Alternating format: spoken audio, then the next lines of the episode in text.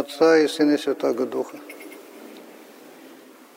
Дорогие отцы, братья и сестры, сегодня у нас множество праздников, много Евангелий, чтений Священного Писания мы слышали. И по поводу многих из этих отрывков евангельских можно было бы сказать отдельное слово –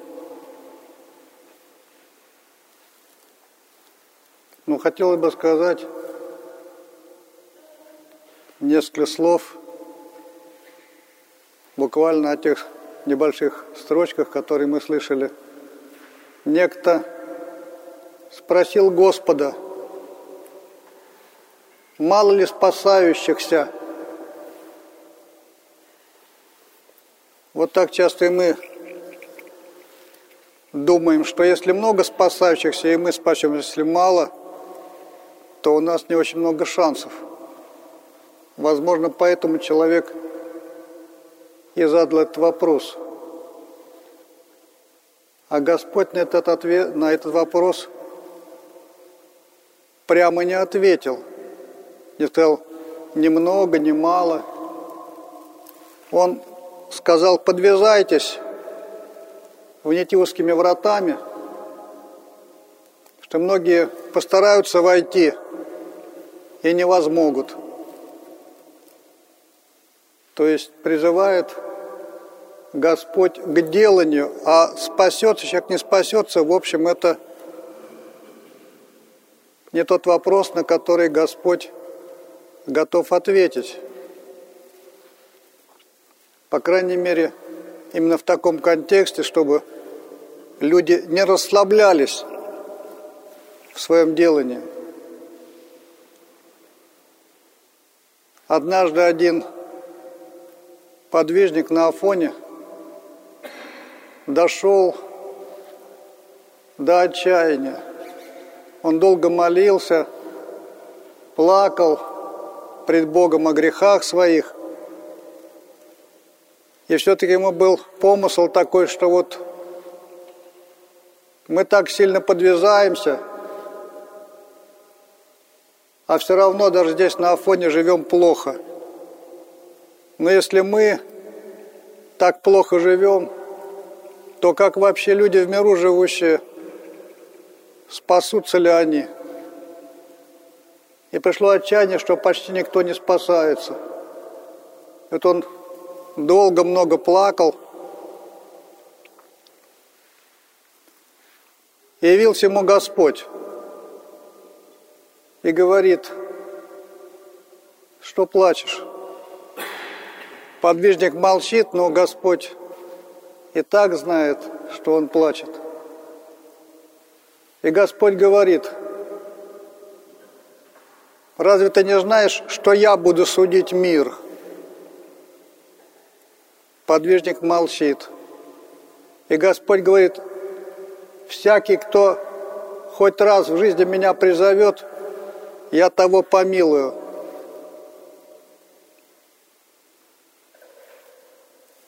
Подвижник думает, а что ж мы тогда здесь подвязаемся, если Господь помилует всякого, кто один раз его призовет?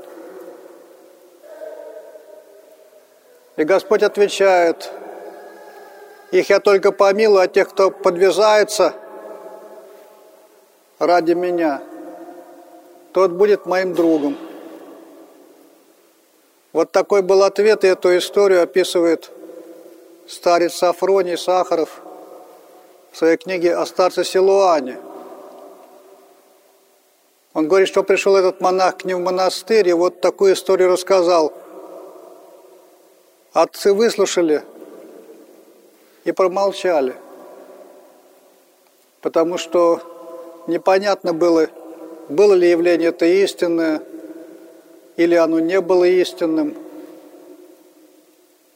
В книге об этом не написано, но в беседах старец Сафроний говорит, что полагает, что явление было истинным, и то, что подвижник им рассказал, это правда. Конечно, и здесь возникают вопросы –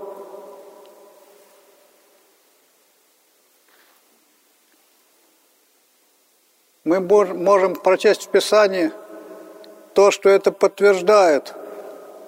У пророка написано о схождении Духа Святаго, что всякий, кто призовет имя Господне, спасется. Есть такое слово в Писании. А с другой стороны сказано, не всякий, говорящий мне, Господи, Господи, войдет Царство Небесное, но исполняющий волю Отца Моего Небесного, о чем мы и сейчас слышали. Отчасти. Потому что то, что мы слышали в отрывке, сказано, что когда Господь придет и двери затворятся, то напрасно будете кричать «Господи, Господи!» Это говорит скорее о том, что после смерти нет покаяния, это правда. То есть потом уже кричать оттуда, как богатый, в притче о богатом Лазаре, уже поздно кричать. Надо было здесь молиться, здесь Бога призывать. И бывает, подобно тому, как в Священном Писании Ветхого Завета бывали пророчества, которые, ну, непонятно, как они могут вместе исполниться, они несовместимы. Но пришел Господь, и все совместилось. Также возможно и в этих откровениях о том, что всякий, кто пред имя Господне спасется, и что не все говорящие мне Господи, Господи, в нем Царство Небес, они тоже как-то вместе исполнятся – там увидим. Но когда я прочел эту историю, а потом услышал эту беседу, у меня была возможность слышать эти беседы в записи старца Сафрония, я подумал, ну, значит, все спасутся. Но не может быть, что человек никогда Бога не призывал. И приходили люди креститься на крещение, крестить детей, крестные, родители. Я стал спрашивать, ну вот вы хоть раз в жизни молились? Ну, когда ситуация была сложная, как говорится, гром не грянет, мужик не перекрестится. И оказалось, что очень много людей, которые приходили крестить младенцев, они никогда не молились вообще. И для меня это стало откровением, что даже те, кто приходит крестить, либо как крестные, либо как родители – они не молились, а что говорит о тех, которых, которые в храм не ходили. У нас ведь очень многие христиане, те, которых принесли младенцам сначала в пеленках, а потом уже принесли в саване, в гробу. Очень много таких. Крестик надели ему, на тот свет отправляя. Я боюсь, что это уже не работает. То есть для меня это было откровением, что есть люди, которые никогда Бога не призывали – даже те, кто приходит в храм к таинствам. Поэтому некоторые откровения можно получать прямо непосредственно в этой жизни. Ну и остается вспомнить, как вот будет человек судим перед Богом. Написано, что книги раскроются, там все будет записано. Как записывается, вот мы сейчас видим на всяких электронных носителях. Можно все снимать сплошь и рядом, даже с телефона вот. Можно следить за человеком, камеры кругом висят, пожалуйста. Но те камеры, они снимают не только внешние, но и внутренние. И помыслы, и желания, стремления – то есть все записано. И так, если подумать, как книга, все записано, можно найти момент, когда человек помолился. Может быть, раз в жизни. Бога призвал, и его Господь за эту молитву уцепил и вытащил, помиловал. Ну, это, конечно, рассуждение. Но очень важно понимать, что у каждого человека, даже у праведников – были грехи. А у многих даже очень большие грехи. Даже у праведников у многих были большие грехи. как описывает и Священное Писание, жития святых. Хотя там больше описывают подвиги, а не их ошибки. Но помним историю царя Давида, например. То есть, а грехи-то как?